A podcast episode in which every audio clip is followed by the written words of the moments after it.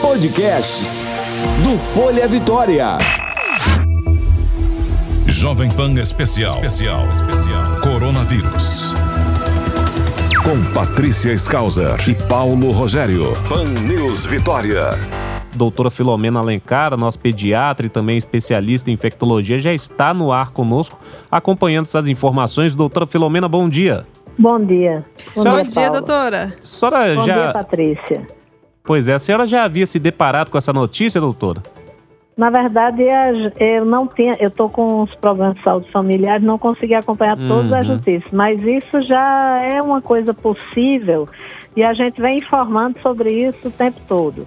Na verdade, essa doença, ela vai ocorrer em ondas se o que acontece quando você relaxa na questão da quarentena e as pessoas são liberadas e muitas vezes não tomam os cuidados adequados, é que pessoas, às vezes, que estão assintomáticas na população, elas podem infectar outras pessoas e se tem questão de grupo de risco envolvido, a gente, ou mesmo sem grupo de risco, eventualmente vai novamente aumentar a questão do número de casos e do número de casos com necessidade de cuidado intensivo.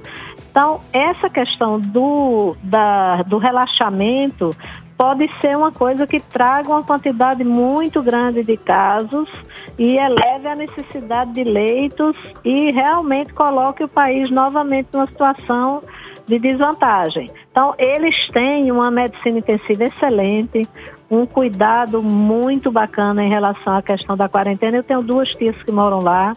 A quarentena realmente é bem intensa. Eles há muito tempo eles estavam só comprando coisas pela internet, até pão eles recebiam em casa. Todo o cuidado de isolamento, até porque existem muitos idosos nesses lugares onde eles moram, é, e eles estavam me informando sobre essa questão da quarentena muito rígida. Ah, já com a questão de quando as pessoas tinham que ir, mesmo aos serviços essenciais, já havia a necessidade de da distância dentro dos supermercados, era muito rigorosa a questão da contenção das pessoas que entravam, a quantidade de pessoas que entravam já era rigorosamente verificável e existia um policiamento muito importante em relação às pessoas que saíam. Isso foi relatado também pelos meus parentes que vivem lá. Então, realmente, assim, lá funcionou de uma forma muito intensa. Quando você começa a liberar, existe ainda uma população que não foi infectada.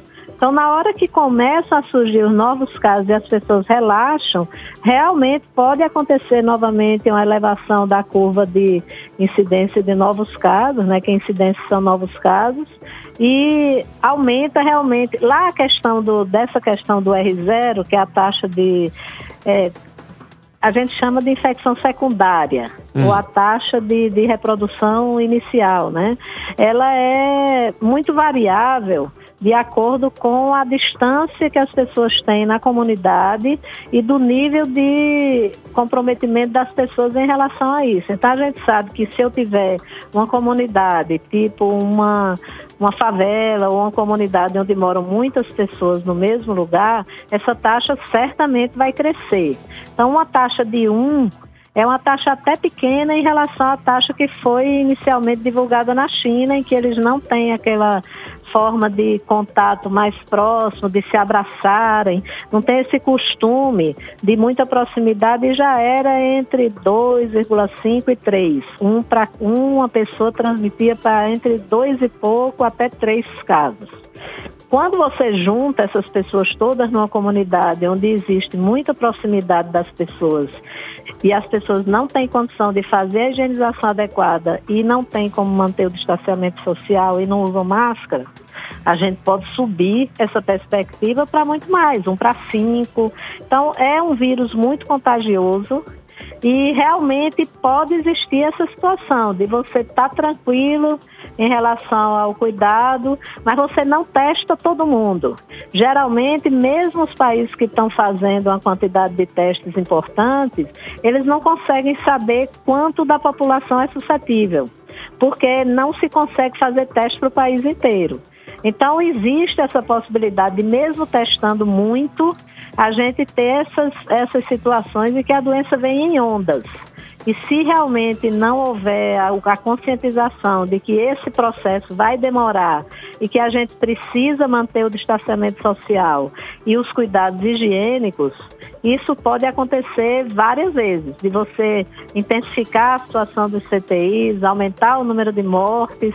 Então é uma situação realmente complexa. A gente não espera que essa pandemia acabe logo, não. A impressão que a gente tem é que vai durar meses, vai vir em ondas e essas ondas a gente precisa que a população compreenda que quanto mais elas relaxarem, mais essas ondas vão vir com mais intensidade e mais sobrecarga do serviço de saúde vai ter é um comportamento que a gente está percebendo na dinâmica desse vírus. Ele é muito contagioso. Uma coisa diferente também é que ele tem facetas diferentes em relação ao quadro clínico. As pessoas acham que sempre vai começar com a tossezinha, que vai evoluir de uma maneira que todo mundo vai ficar tranquilo até terceiro dia. Isso, na verdade. Doutora Filomena conosco aqui ao vivo. É, isso daí acontece. Na acontece, verdade, com a, acontece com a gente no estúdio também. Então, como eu estava explicando, na verdade a gente vai ter que ter um novo normal. Uhum. A gente vai ter que entender que não dá para voltar a vida exatamente como ela era, até a gente realmente ter uma situação em que essa pandemia já esteja arrefecendo em todos os lugares. Porque a chance de terem novas é, necessidades de fechamento do comércio de novas medidas para restringir a movimentação, ela vai, ela vai existir enquanto a gente não tiver uma grande parte da população que esteja já com anticorpos. Uhum. E nós estamos assim, orando para que seja imunidade permanente, né? Porque uhum. a gente vai ter um controle melhor. Mas não me assusta realmente que aconteça isso. Inclusive, ontem eu assisti a, a uma entrevista do ministro Boris Johnson, da Inglaterra, e o pessoal forçando para abrir novamente. Disse, não, não dá para ser agora. A gente não pode fazer esse relaxamento imediato e a gente vai ter que reavaliar essa situação para e passo, né? Não dá para você decidir com a necessidade, porque eles tiveram esse, essa primeira situação antes, né?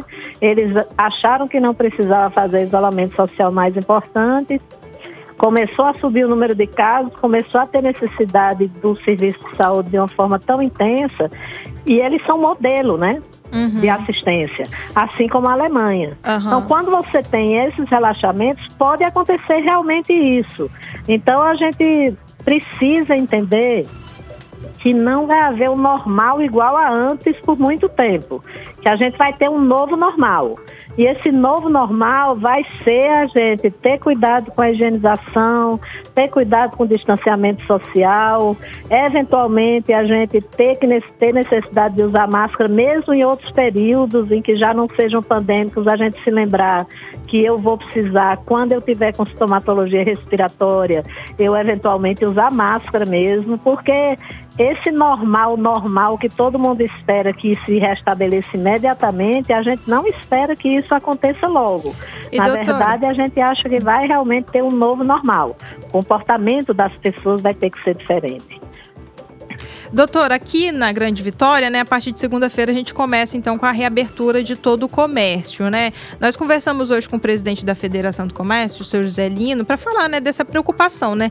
A tendência é que os casos aumentem nas próximas semanas, né? Ainda vamos chegar no pico da doença. Depois que chegar uhum. no pico, a gente vai ficar ali umas quatro, seis semanas ali com o número sem cair. E aí, reabrir o comércio agora não seria perigoso, mas é, de acordo com o seu José Lino, então, né? Ele acredita que o comércio não vai ter o movimento que, que teria se não fosse a pandemia. Diz ele que nos outros municípios aqui do estado que o comércio reabriu, a, a movimentação caiu 50%. A senhora acha que mesmo uma queda aí de metade das pessoas indo para o comércio, mesmo com essa orientação né, de controlar a entrada na porta da loja, de oferecer álcool em gel, de oferecer água, sabão, a senhora acha que mesmo assim é perigoso ainda? Eu sempre acho, porque por mais que se coloquem as medidas, a gente sabe que a adesão às medidas ela não é 100%. Agora, o que vai ter que ser feito é que as pessoas realmente fiscalizem esse retorno com todas as regras para que elas sejam cumpridas e entendam que se novamente começar a crescer o número de casos, porque quando a gente faz uma abertura dessa, na verdade a gente só vai ter um reflexo mais é, adequado para a gente analisar duas semanas depois. Mas se nesse ínterim já começarem a subir novamente os casos, eu acho que isso vai ter que ser reavaliado e é possível que realmente se volte a restringir, porque a gente tem uma situação que é importante por causa do número de leitos, é importante por causa do número de respiradores, mas as pessoas devem estar acompanhando a quantidade de profissionais da área de saúde que têm se infectado. Então, quando a gente tem uma rotina muito intensa de trabalho, e que aumenta subitamente o número de pessoas que a gente tem que cuidar, é muito mais provável que numa situação de correria e de necessidade de poucos profissionais para suprirem o lugar que outros que tiveram que se afastar por motivos de fatores de risco ou por estar infectados, a gente realmente tem mais possibilidade de haver a infecção dos profissionais que estão trabalhando na saúde. Então esse conjunto ele é muito complexo, porque ele tem o lado da sociedade, o lado das necessidades econômicas e a finitude dos profissionais que precisam ficar afastados por causa do problema. Então o número ele não é, não tem o crescimento exponencial que tem o número de casos, não cresce o número de profissionais capacitados para atender. Então mesmo que a gente tenha novos profissionais entrando no mercado, a gente sabe que a preparação dos profissionais para trabalhar com esses casos mais graves, ela é diferente é uma necessidade especial que é a questão do, da terapia intensiva, que nesse caso dessa doença tem tantas coisas diferentes em relação à apresentação clínica, que além das pessoas trabalharem com aquela capacidade que elas têm, ainda tem a questão das coisas diferentes que acontecem com esses pacientes em termos de clínica. Então, às vezes, as manifestações clínicas é, são tão assim diversas tão assim diferentes, não tem aquela coisa que é receita de bolo. Às vezes o paciente vai apresentando coisas novas à medida que você vai acompanhando. Então isso é uma equação difícil de resolver. Na verdade existe uma pressão para o retorno, a gente sabe que existe, mas a gente compreende também que existe uma possibilidade de fechar novamente porque se o número de casos for aumentando de uma maneira que vá colapsar o sistema, não tem como fazer isso dessa forma. E aí, se a gente entrar numa situação tão intensa em termos de necessidade de cuidado, que não possa prover à população a quantidade de leitos e de profissionais e, e leitos de terapia intensiva para o cuidado, aí a gente vai ter uma situação pior que é o lockdown, que fecha tudo. Uhum. Então, a gente isso tem que ser analisado de uma forma muito sistemática e tem que haver uma fiscalização para saber realmente se esses estabelecimentos estão cumprindo as regras. Uhum. Eu fui a um supermercado e percebi que assim alguma coisa está sendo seguida. Eles dão um cartãozinho quando as pessoas entram, tem um número limitado de cartões. Mas se as pessoas escolherem os horários de pico e ficarem numa retenção externa, que não respeita o distanciamento, porque tem alguns lugares que estão fazendo xizinho na calçada. Mas uhum. as pessoas às vezes não respeitam o xizinho, nem todo mundo está usando máscara, nem todo mundo tem possibilidade de andar com seu álcool gel. E aí, realmente, assim, por mais que a gente tente estabelecer as medidas, se as pessoas não estão conscientes para usar, ou mesmo estando conscientes não têm possibilidade, então a gente sabe que vai haver distribuição de máscaras gratuitas para a população que, que não tem condição de mandar fazer. Mas a gente sabe que foi planejado o início da distribuição e já não foi iniciado no mesmo período que foi combinado. Então, tem muitas coisas que estão envolvidas nessa situação que podem dificultar o controle numa situação de reabertura. Eu até acredito que realmente a reabertura ela não vai ter a mesma movimentação, mas vai certamente aumentar a movimentação, mesmo que não seja para frequentar as lojas. Porque o que acontece muitas vezes é que as pessoas não vão às lojas, mas quando você diz que o comércio está aberto por inteiro, elas começam a circular. Aí começam a pensar que se abriu, é porque eles têm segurança e não precisam se preocupar.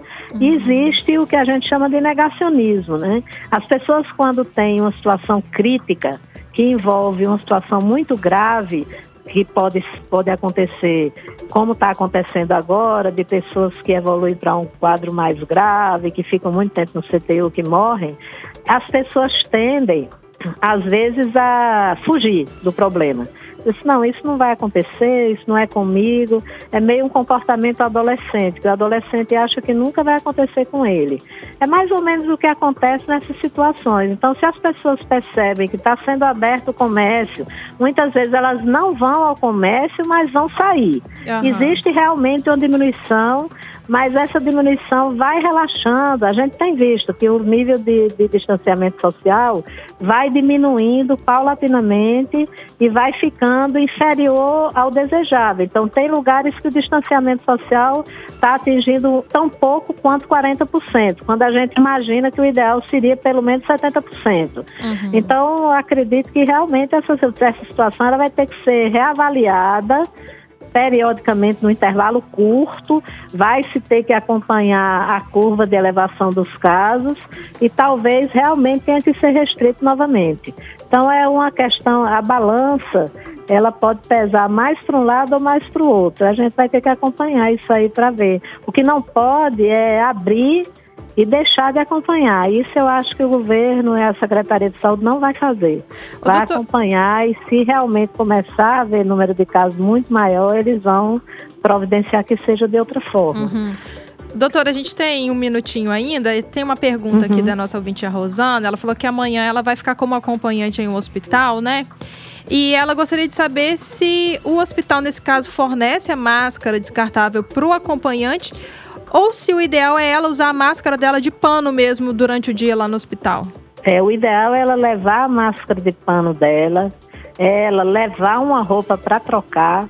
Então, o que eu aconselho para essas pessoas, principalmente se for acompanhante de paciente de risco, idoso, pessoas que tenham mais de uma comorbidade, ela vai, leva uma roupa para trocar, uhum. ao chegar toma um banho, troca a roupa, coloca a máscara tenha o cuidado de se higienizar frequentemente. Se puder, o ideal é que ela leve um outro sapato, que ela possa, um sapato limpo, que ela possa usar dentro do hospital, porque isso não é uma coisa que os hospitais forneçam no, normalmente. Uhum. Mas precisa ter todos os cuidados. Então, por exemplo, tem muita gente que está trabalhando em casa de, de cuidado de idosos que está reclamando disso.